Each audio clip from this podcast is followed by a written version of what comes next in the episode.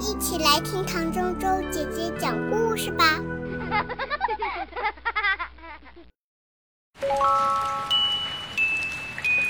在教室里说错了没关系，在教室里说错了没关系，只要大家踊跃发言，说出自己的意见，答案对错都没有关系。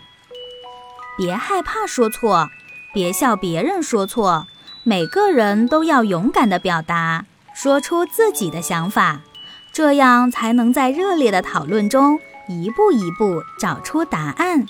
在相互激荡的过程中，大家一起共同成长。别以为举手就一定不能说错，这样想会让你害怕说错，越来越不敢举手，越来越畏缩。最后大家都不说话，时间一分一秒地溜走，老师无可奈何，只好一个人自言自语，学生们也都心不在焉，这样大家都不会成长。俗话说：“仙人打鼓有时错，连神仙都有出错的时候，何况是现在才正在学习的、正在成长的孩子呢？”说错了一点都不奇怪，说错了是很正常的呀。我低垂着头，很想要举手。终于，我下定决心，第一次举起手，老师马上就叫我了。我的心脏扑通扑通，身体热烘烘。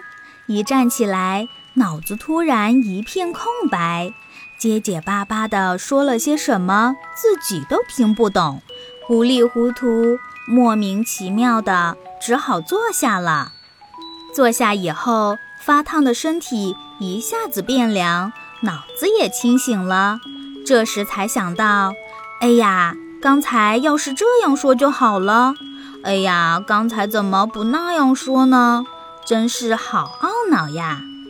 可是没关系，就算一次又一次都失败了。慢慢的，紧张的情绪就会消失，渐渐的，想说的话也能表达了。没有人一开始就能说得很棒，没有人一开始就能命中答案。一次又一次举手发言，一次又一次说错，在这个过程中，我们学会了表达，不仅能清楚说出自己的想法，有时还全都说对了。教室原本就是让我们学习的地方，别害怕说错，别笑别人说错，尽管安心的举手，尽管安心的表达吧。说错了，不会有人笑你，不会有人瞧不起你，更不会有人生气骂你。相反，说错了才有机会帮你纠正。当你怎么都想不通时，老师更会绞尽脑汁来教你，所以虽然说错了，不是也很好吗？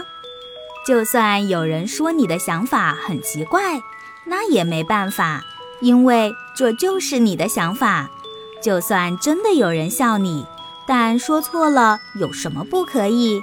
只要把错的地方都学会了，这样不是更好吗？总而言之。不管别人说什么，不管有没有人嘲笑你，不懂的地方，我们一定要努力找答案，绝对不放弃。这样的教室不是很好吗？让我们来创造这样的教室吧。